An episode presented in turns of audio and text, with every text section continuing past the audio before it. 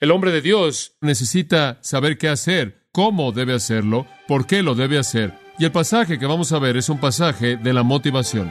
Si fuera titular la porción de las escrituras que estamos estudiando, la llamaría un llamado solemne al deber espiritual.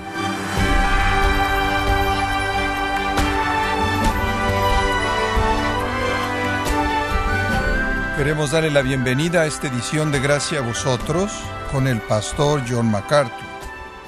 Es probable que en algún momento de su vida usted haya pasado momentos de desánimo. Es entonces cuando una palabra de ánimo llega a ser de gran bendición para la vida espiritual de cualquier persona. Pero ¿qué tipo de consejo se le puede dar? ¿Y cómo podemos exhortar a alguien en amor por medio de las escrituras? Bueno, el pastor John MacArthur en la voz del pastor Luis Contreras responderá a estas preguntas al examinar la exhortación que hizo Pablo a Timoteo en su primera carta. Nos encontramos en la serie El peligro de amar el dinero, en gracia a vosotros. Si fuera titular la porción de las Escrituras que estamos estudiando, 1 Timoteo 6, versículos 13 al 16, la llamaría un llamado solemne al deber espiritual. Un llamado solemne al deber espiritual.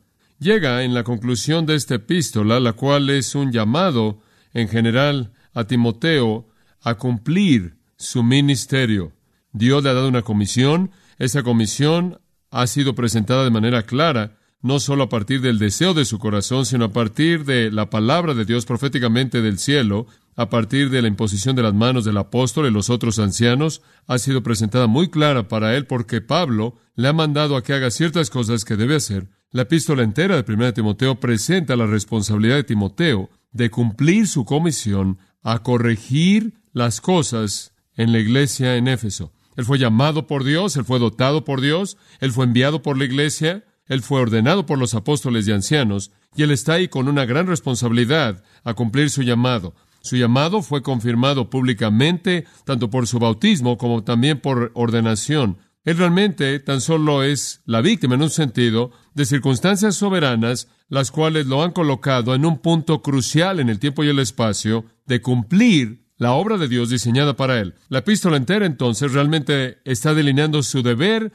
para con la iglesia en Éfeso de corregir las cosas. Pero cuando usted llega a los versículos 11 en adelante, Pablo realmente resume el llamado. Y él dice, oh hombre de Dios, haz esto. Y recordará usted que él dijo que un hombre de Dios es conocido por aquello de lo que huye, por aquello que él sigue, aquello por lo que pelea y aquello a lo que es fiel. Ahora, el hombre de Dios no solo necesita saber qué hacer, no solo necesita saber cómo debe hacerlo, sino que necesita saber por qué lo debe hacer. Él necesita ser motivado. Y el pasaje que vamos a ver es un pasaje de la motivación. Veámoslo, versículo 13. Te mando, delante de Dios que da vida a todas las cosas y de Jesucristo que dio testimonio de la buena profesión delante de Poncio Pilato, que guardes el mandamiento o la comisión, sin mácula ni reprensión, hasta la aparición de nuestro Señor Jesucristo, la cual a su tiempo mostrará el bienaventurado y solo soberano Rey de Reyes y Señor de Señores, el único que tiene inmortalidad, que habita en luz inaccesible, a quien ninguno de los hombres ha visto ni puede ver, al cual sea la honra y el imperio sempiterno. Amén. Ahora el pasaje termina con una de las grandes doxologías en todas las Sagradas Escrituras. Nos recuerda la doxología en el capítulo 1, versículo 17, la cual dice, al Rey de los siglos, inmortal, invisible, el único sabio Dios, sea honra y gloria por los siglos de los siglos. Amén. Entonces, en un sentido, la epístola comienza y termina con una doxología, una canción de alabanza a la naturaleza de Dios.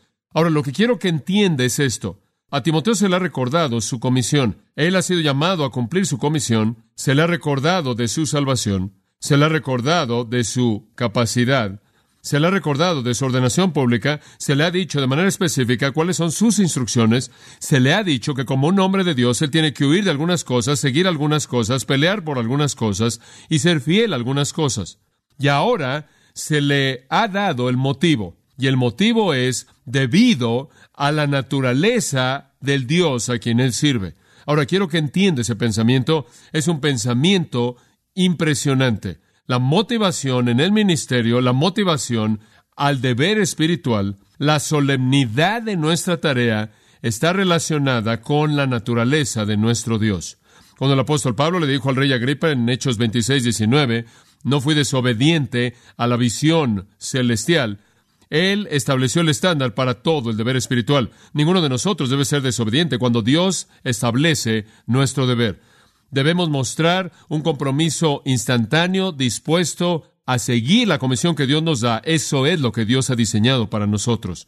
Y gran parte de nuestro compromiso depende de cómo entendemos a Dios o quién creemos que Dios es. J.B. Phillips, denunciando el problema de los cristianos ineficaces, dijo, tu Dios es demasiado pequeño. En otras palabras, tu vida refleja a un Dios débil. Por otro lado, enséñeme una vida entregada, una vida con impacto, una vida espiritual superior, una vida de gran fortaleza, gran ministerio eficaz, y le enseñaré una vida que representa un Dios que es muy grande. Es nuestra teología propia, la cual es la categoría técnica de la doctrina de Dios, lo que determina el impacto de nuestro ministerio. Entonces, Timoteo es llamado a cumplir su deber en base a quién es Dios. Ahora usted podrá hacer la pregunta, bueno, dado el hecho de que Timoteo fue llamado por Dios, que él oyó proféticamente del cielo, que este llamado era válido, en otras palabras, no vivió en base a algún sentimiento subjetivo, él fue confirmado mediante la profecía que él había sido llamado por Dios, dado el hecho de que él había sido capacitado, dado el hecho de que él fue preparado por Loida Eunice, su madre y abuela, quienes eran piadosas, dado el hecho de que él era el discípulo querido, cercano del apóstol Pablo, dado el hecho de que él tuvo un deseo fuerte para el ministerio, dado que él ahora estaba madurando, dado que los ancianos habían confirmado su llamado y lo habían enviado, ¿por qué necesitaba más motivación? ¿No fue eso suficiente? ¿No fue todo aquello que había rodeado su vida, ministerio, llamado suficiente como para motivarlo a hacer lo que Dios le había dado que hiciera? Bueno, quizás inicialmente lo fue, pero como es el caso, inevitablemente, en alguien que ha tenido un ministerio con impacto habrá oposición. Timoteo ya había comenzado a enfrentar eso. Estaba solo en esta iglesia como aquel a quien Pablo había asignado para que corrigiera todo. Era una responsabilidad muy difícil y muy solitaria la que tenía Timoteo, y él tenía que corregir el barco en términos de pureza, y cada vez que él confrontó el pecado, encontraba oposición por parte del pecador, y cada vez que él confrontaba la falsa doctrina, él enfrentaba oposición por parte del creyente, y el promotor de esa falsa doctrina, él fue dejado ahí totalmente solo, él era joven, y estaban menospreciando su juventud por ello, él era joven y por lo tanto no era tan gentil y manso y tan pacificador como debería haber sido, y él buscaba discutir demasiado, como segundo Timoteo 2 lo indica, él era joven y luchaba con las pasiones juveniles, lo cual realmente tiende a erosionar su confianza en sí mismo. Él era joven y por lo tanto no tenía una polémica muy bien definida y una política bien expresada para todo error que estaba flotando por todos lados y quizás le parecía difícil el poder responder a todo argumento a un nivel filosófico teológico y la tarea era muy difícil. Algunas indicaciones se presentan que él bien pudo haber estado pensando en simplemente dejar el ministerio en su totalidad. Y en 2 Timoteo Pablo le dijo, aviva el fuego del don de Dios. Pablo le dice, no te avergüences de Cristo. Pablo le dice, aférrate a la sana doctrina. Pablo le dice, no te desmorones ante la persecución, 2 Timoteo 3. Entonces la idea aquí es que Timoteo más bien estaba enfrentando una increíble cantidad de posición y estaba solo como el legado especial o el representante del apóstol Pablo que se había ido al oeste para cumplir otros deberes. Era un lugar difícil. Y Timoteo francamente necesitaba aliento, necesitaba valentía, necesitaba valentía, necesitaba fortaleza, necesitaba fortaleza de virtud para aferrarse a esto y cumplir con su deber espiritual. Creo que así es para cualquier persona que cumple su deber espiritual. Va a haber un grado de oposición. Cuando usted adopta una postura firme en algunos asuntos bíblicos, algunas personas se molestan por eso y buscan desacreditar. Y creo que Timoteo estaba en esa situación. Cuando usted adopta una postura firme y cuando usted dice esto es lo que Dios dice en su palabra, a veces es difícil permanecer fiel bajo la presión que le rodea. Y hay algo en usted que dice, creo que simplemente voy a cerrar la boca y voy a ser muy amable para que a todo mundo le caiga bien. Usted hace la pregunta, ¿cómo permaneces fiel bajo eso? ¿Cómo enfrenta uno eso? Timoteo está en esa situación. Él va a tener que confrontar a pecadores y la gente que está propagando doctrina falsa. ¿Cómo va a ser fiel a su deber espiritual cuando todo el mundo va en contra de él? ¿Cómo va a tener la valentía de su convicción cuando está bajo el ataque de la oposición? Inclusive cuando él es perseguido. Y puedo identificarme con eso. Conozco a personas que les preocupa mucho mi bienestar, que siempre se preocupan por mí. Han habido amenazas en contra de mi vida aquí, ahí y en todos lados. Y está este aliento continuo de que tome precauciones más serias y sea más precavido y demás y demás, porque debido a ciertas personas, y me es difícil entender eso, pero bueno, ese es el caso. Y conforme usted ve la vida y dice, tengo este ministerio que hacer y quiero hacerlo con todo mi corazón, pero algunas veces se vuelve algo abrumador y se pregunta si tan solo ajustar un poco su teología no sería tan fuerte la reacción, no recibiría una reacción tan fuerte de la que recibe allá afuera. ¿A dónde va usted para encontrar su fortaleza? ¿En dónde encuentra la fortaleza para ser fiel? Y la respuesta viene en una palabra y esa es Dios. Y no quiero ser trivial, entonces Escuche cómo Pablo desarrolla eso. La respuesta viene en el nombre de Dios. En otras palabras, lo que motivó a Pablo y lo que tuvo que motivar a Timoteo fue confianza en quién era su Dios. Esa es la sustancia. No es suficiente ser motivado por un sentido de deber. No es suficiente ser motivado por una obligación de las necesidades de la gente. Tiene que haber algo mucho más soberano que lo motive cuando usted enfrenta oposición, crítica, ataque, persecución. Y la respuesta viene en una palabra, Dios. Si yo entiendo la naturaleza del Dios cuyo mandato sigo, si yo entiendo quién es mi Dios a quien yo sirvo, si yo confío de manera genuina en el Dios verdadero, quien es mi Dios, entonces no haré concesiones y entonces me sentiré alentado y sentiré valentía. Todo depende en mi perspectiva de Dios. Y le voy a decir algo, la manera en la que usted vive su vida es un reflejo directo de cómo concibe que Dios es. Usted es un reflejo vivo de su teología y también lo soy yo lo que realmente creo que es verdad acerca de Dios controla la manera en la que yo vivo, la manera en la que yo hablo, la manera en la que yo pienso. Pablo le ayuda a Timoteo a entender esto al darle una de las presentaciones más magníficas de la naturaleza de Dios en todas las Escrituras. Es la razón suprema por la que debe cumplir con su deber espiritual debido a quién es Dios. Es una doxología solemne que actúa como una motivación al deber espiritual porque describe al Dios que llamó a Timoteo, el Dios que dotó a Timoteo, el Dios que ordenó a Timoteo, el Dios que envió a Timoteo y el Dios que prometió capacitar a Timoteo. Y si él sabe quién es su Dios, entonces él puede proceder y cumplir con su deber. Pero si él está tambaleando sin estar seguro de quién es Dios o lo que va a proveer su Dios por él, o si su Dios está en control de todo, entonces él va a tener momentos difíciles, a él se le va a dificultar el hacer lo que debe hacer. Ahora, la doxología no viene sino hasta los versículos 15 al 16, pero esto es lo que dijo acerca de Dios en los versículos 13 y 14, que es tan importante y debemos retomar eso. Escuche con atención. La fuente de la valentía para el que está cumpliendo con el deber espiritual, la fuente de la valentía para ser alguien que no hace concesiones y ser fiel a la tarea se encuentra en los siguientes atributos de Dios. Número uno, el poder preservador de Dios. El poder preservador de Dios. Vaya al versículo 13. Te mando, Pablo le dice a Timoteo. Y él lo está mandando en el versículo 14 a que cumple su deber, a que guarde su comisión, sin mancha ni reprensión. Te estoy mandando a cumplir tu ministerio, a hacer tu deber espiritual, a usar tu don espiritual, a hacer lo que Dios quiere que hagas, a obedecer el servicio al que Dios te llamó a hacer, sea que sea servicio específico al cual Timoteo fue llamado o extendido a cualquiera de nosotros aquí el día de hoy. La idea es la misma para todos nosotros. Se nos manda a hacer lo que Dios nos ha llamado a hacer. Y después, para ayudarnos a ser motivados, dice, lo estás haciendo a la vista de Dios, delante de Dios, que da vida a todas las cosas. Y ahí está la primera característica del Dios que mencionó en el texto. ¿A qué Dios servimos? Al Dios que da vida a todas las cosas. Todo lo que vive, vive porque Dios le dio vida. Dios es vida, Dios es la fuente de vida. De hecho, podríamos resumirlo en cuatro declaraciones. Cuando dice Dios que da vida a todas las cosas, se refiere a Dios como creador de todas las cosas. Génesis 1.1 dice, en el principio, ¿qué? Creó Dios los cielos y la tierra. Dios es el creador. De hecho, Él es llamado el creador. En Romanos 1.25 dice, los hombres adoran a la criatura más que al creador. Dios es el creador de toda la vida. Él hace que todas las cosas vivan. En segundo lugar, Él es el sustentador de la vida. Todo lo que Él hace vivir, Él lo mantiene vivo. Él sustenta todas las cosas. En Hechos 17 dice, en Él vivimos y somos y nos movemos. Dios ha generado la vida y Dios progenera la vida y Dios le da continuidad a la vida. Toda la vida es el reflejo del poder de Dios.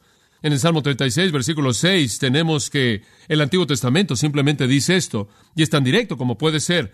Oh Jehová, tú preservas al hombre y a la bestia. Dios sustenta la vida. En tercer lugar, la implicación de la frase que da vida a todas las cosas es que Dios también es el protector de los suyos.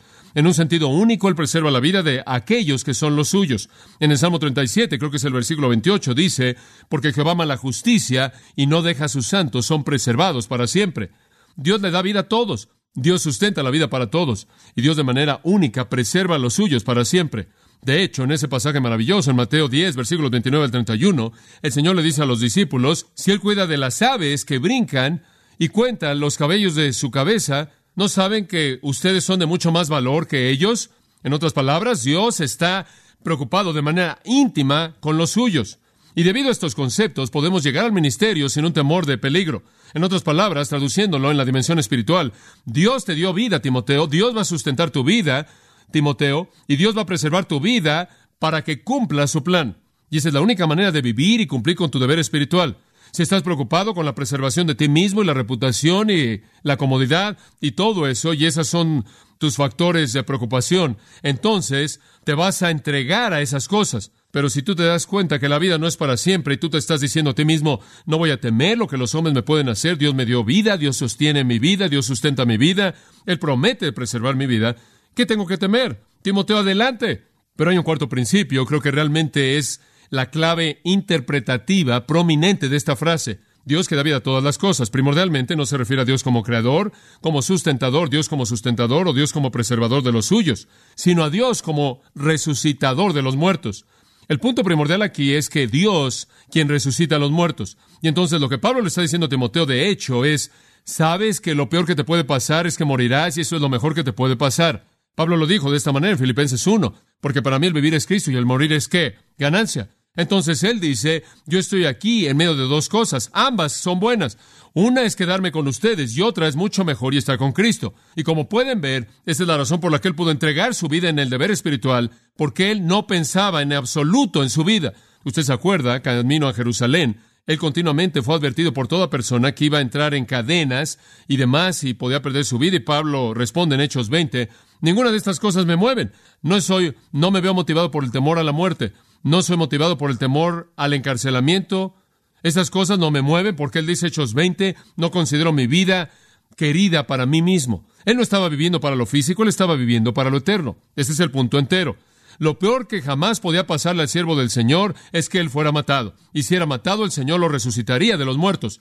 El Señor instantáneamente lo haría vivir, porque ausente del cuerpo es estar qué? Presente al Señor. Como Filipenses 1, Pablo lo dijo, mucho mejor Partir y estar con Cristo. Partir y estar con Cristo. Vemos, Pablo dice en 2 Corintios 5, esperamos ese tabernáculo no hecho con manos, eterno en los cielos. De hecho, gemimos por esa experiencia. Job lo vio. Los gusanos destruyen este cuerpo, sin embargo, en mi carne yo veré a Dios. El salmista David lo vio. Tú no permitirás que tu santo vea corrupción, sino que le mostrarás el camino de la vida. Daniel dijo, vendrá un tiempo cuando muchos resucitarán de los muertos a la resurrección de aquellos que son buenos y la resurrección para condenación, muy parecido a Juan 5.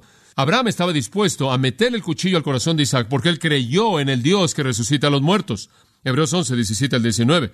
Como puede ver, esos siervos de Dios podían entregar sus vidas en deber espiritual sin temor porque ellos adoraban al Dios que resucitaba a los muertos. ¿Entiende eso? Es su perspectiva de Dios lo que dicta cómo va a vivir su vida. Recibimos valentía a continuar en nuestro deber espiritual cuando reconocemos el poder preservador de Dios. Dios puede preservar mi vida en la vida o puede preservar mi vida a través de la muerte. De cualquier manera estoy bien. Y entonces el llamado solemne a deber espiritual es un llamado que demanda que entendamos que Dios es el Dios que hace que todas las cosas vivan. Dios es el Dios que puede resucitar inclusive a los muertos. Y una fuerte razón por la cual sabemos que la resurrección parece ser la implicación más fuerte de esta frase es debido a la siguiente ilustración en el versículo 13. No solo estamos delante de Dios cumpliendo nuestra comisión, sino delante de Cristo Jesús, quien dio testimonio de la buena profesión, delante de Poncio Pilato, y podría añadir sin temor. Jesús, usted conoce la historia, fue traído ante Pilato, ¿verdad? Y los judíos lo habían acusado de ser un rey, decía ser un rey. Él dice, Él es un rey, Él dice, Él es un rey, Él es un revolucionario, Él dice, Él es el Mesías y rechazamos eso. Él está diciendo que es un rey. Él no solo es una amenaza al judaísmo, Él es una amenaza al sistema político romano, Él es un revolucionario, lo acusaron de ser un rey. Él pudo haber entrado delante de Pilato y cuando Pilato le dijo, eres un rey, él pudo haber dicho, claro que no soy un rey, veme, me veo como rey, no soy rey. Él pudo haberse retractado, no haber dicho nada, haber negado la verdad, pero no fue así. En Lucas 23.1 dice, la multitud entera de ellos se levantó y lo llevó a Pilato, y comenzaron a acusarlo, y aquí está la acusación. Encontramos a este hombre pervirtiendo a la nación. Esa es una mentira. La nación ya estaba pervertida. Él la estaba corrigiendo y prohibiendo dar impuesto a César. Esa es una mentira. Él dijo, dad a César qué? Las cosas que son de César y a Dios las cosas que son de Dios. diciendo que Él mismo es Cristo. Esto significa Mesías, un rey. Eso es la verdad. Él dijo que era el Mesías y Él dijo que era un rey. Pilato le preguntó diciendo, y aquí está, esta es la encrucijada, ¿eres tú rey de los judíos? Respondiendo él, dijo, tú lo dijiste, y lo que dijiste es verdad. Eso es lo que significa. Eso es exactamente correcto, Pilato. Yo soy un rey. Observe Juan capítulo 18, comenzando en el versículo 33, usted encuentra un relato inclusive más detallado. Pilato entró a la corte de nuevo y llamó a Jesús y le dijo en Juan 18:33, ¿Eres tú rey de los judíos? Jesús le respondió, ¿estás diciendo esto de ti mismo o u otros te dijeron de mí? En otras palabras, ¿es tu pregunta, Pilato, o eres un perico? Simplemente estás repitiendo lo que oíste. Pilato respondió, ¿soy yo judío? En otras palabras, ¿qué me importa? Esta no es mi pregunta, no soy judío. Tu propia nación y los principales sacerdotes se entregaron a mí. ¿Qué has hecho? Jesús dijo, mi reino no es de este mundo. Si mi reino fuera de este mundo, entonces mis siervos pelearían para que no fuera entregado a los judíos, pero ahora mi reino no es de aquí. Pilato entonces le dijo, ¿eres tú entonces un rey? Jesús respondió, tú lo dijiste, soy un rey. Para esto nací. Por esta causa vine al mundo para que diera testimonio de la verdad. Todo el que es de la verdad oye mi voz. Esa es una confesión noble. Jesús dijo, yo soy el Mesías y yo soy el Rey. Y él sabía que le costaría su qué, su vida. Y ese es exactamente el punto que Pablo quiere enseñarle a Timoteo. Timoteo, te estoy mandando delante del Dios que resucita a los muertos para que veas el modelo de Jesús, quien cuando enfrentó su vida misma, la muerte, hizo una confesión noble. En otras palabras, él nunca erró en lo que debía decir frente al peligro inminente y la muerte porque él se encomendó a sí mismo al Dios que resucita a los muertos. Jesús sabía que iba a resucitar, ¿no es cierto? Él dijo antes en su ministerio, desde el principio, destruid ese templo y en tres días lo reedificaré. Él sabía que resucitaría de los muertos. Él se encomendó, dice 1 Pedro 2.23, se encomendó a sí mismo al Dios que discierne y juzga y actúa justamente. Él sabía que Dios lo resucitaría de los muertos. Ese es el punto. Él confesó abiertamente la verdad de su señorío, él confesó abiertamente la verdad de que él era el Mesías, él confesó abiertamente la verdad de su autoridad soberana, aunque él sabía que le costaría su vida, porque él confiaba en el Dios de la resurrección. Me encanta el hecho de que Apocalipsis 1.5, y creo que también en el capítulo 3, versículo 14, se llama Jesús el testigo fiel. El testigo fiel. Valentía estable frente a la persecución, valentía estable frente a la oposición, valentía fuerte frente a la dificultad, valentía fuerte frente a la tentación, hacer concesiones. Esto se basa en el hecho de que usted cree en el poder preservador que le pertenece a Dios. Yo voy a hablar la verdad, voy a vivir la verdad, voy a decir la verdad, no voy a rendirme ante eso, no lo voy a suavizar, me voy a encomendar a mí mismo al cuidado de Dios, que me va a sustentar en la vida o me va a sustentar en la muerte. Ahora, si usted puede ver la vida así, entonces puede entregar su vida. En las palabras de Jesús, el que entrega su vida, el que da su vida, la va a encontrar. El que trata de aferrarse a su vida la va a perder, ese es el corazón. Le puedo decir con todas las advertencias y todas las cosas que no han sido tan frecuentes como con otras personas y la preocupación por las amenazas en su vida y la hostilidad y la gente reaccionando y todo eso. En mi vida nunca ha habido un segundo de ansiedad y creo que la razón medular simplemente es porque mi vida está en las manos de Dios y Él está preservando mi vida y nadie me puede tocar hasta que Él soberanamente lo permita y lo peor que puede pasar es que Él me lleve al cielo y me haga todo lo que Él ha diseñado que yo sea en su gracia. Ahora usted puede ver su deber espiritual así y puede proceder y seguir y no pasar su vida entera tratando de acolchonar su silla porque no va a estar ahí mucho tiempo. Segundo atributo de Dios en el versículo 14 se indica. No estamos viendo todos los detalles en estos dos versículos, pero simplemente para retomar los pensamientos que son medulares para nuestro punto principal. Notarán en el versículo 14 dice que debe guardar el mandamiento hasta la epifania, hasta la aparición el resplandor de nuestro Señor Jesucristo. Esto lleva a una segunda característica de Dios que le da valentía y aliento a los siervos de Dios, y eso es la promesa de Dios. O si lo quiere decir de esta manera, la veracidad de Dios, o la fiabilidad de Dios, o la veracidad de Dios, o el control providencial de Dios. En otras palabras, Dios está desarrollando un plan que culmina con el resplandor de nuestro Señor Jesucristo, y tenemos que vivir a la luz de eso. Se refiere al despliegue visible, glorioso, cuando Cristo regrese a la tierra a establecer su reino glorioso. Claro, desde nuestro punto de vista, el primer acontecimiento es el rapto, pero esto no está viendo al rapto, esto está viendo al resplandor. El rapto, en cierta manera, es algo secreto. Nosotros subimos a encontrarnos con Cristo en el aire y somos quitados del mundo. El resplandor es Cristo viniendo en gloria trascendente, refulgente. Y eso es visto como la culminación de la historia humana y primordialmente como la redención de Cristo y la redención de aquellos que son de Cristo, redención en el sentido de mostrar quién es Él.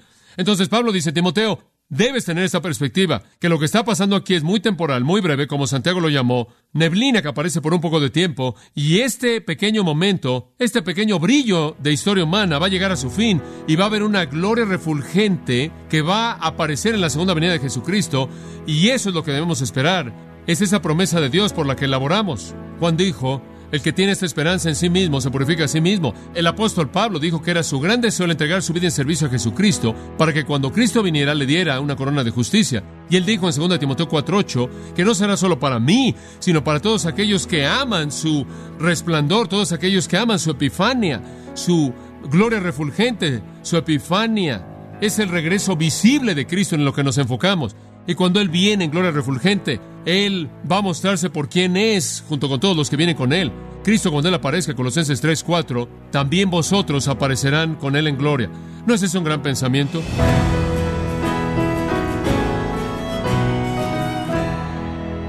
El MacArthur nos ha enseñado acerca del llamado solemne que tiene todo creyente a la obediencia en la serie El peligro de amar el dinero, aquí en gracia a vosotros. Estimado oyente, quiero recomendarle el libro El Jesús que no puedes ignorar, en donde John MacArthur camina por los relatos del Evangelio y muestra un destacado y apasionado cuadro de Jesús que usted no puede ignorar. Adquiéralo en la página de gracia.org o en su librería cristiana más cercana. Recordándole también que puede descargar todos los sermones de esta serie El peligro de amar el dinero, así como todos aquellos que ha escuchado en días, semanas o meses anteriores, animándole a leer artículos relevantes en nuestra sección de blogs, ambos en gracia.org.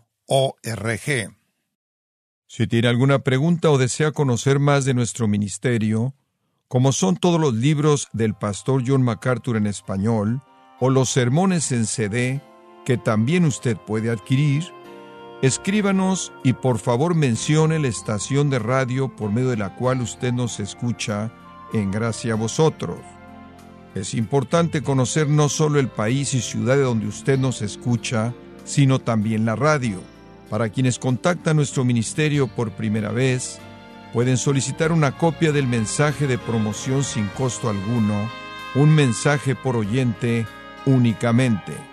Si usted vive en los Estados Unidos o Puerto Rico, escríbanos a Gracia Vosotros, P.O. Box 4000, Panorama City, California 91412. O puede escribirnos a través del siguiente correo electrónico radio arroba gracia punto org. Bueno, en nombre de John MacArthur y el personal de este organismo, queremos darle las gracias por su tiempo y sintonía y queremos pedirle que no deje de orar por este ministerio, como también por la estación de radio por la cual usted nos escucha de lunes a viernes. Este es su amigo Miguel Contreras, invitándole a sintonizar nuestra próxima edición para que juntos continuemos desatando la verdad de Dios un versículo a la vez. No se lo pierda, aquí en Gracia a Vosotros.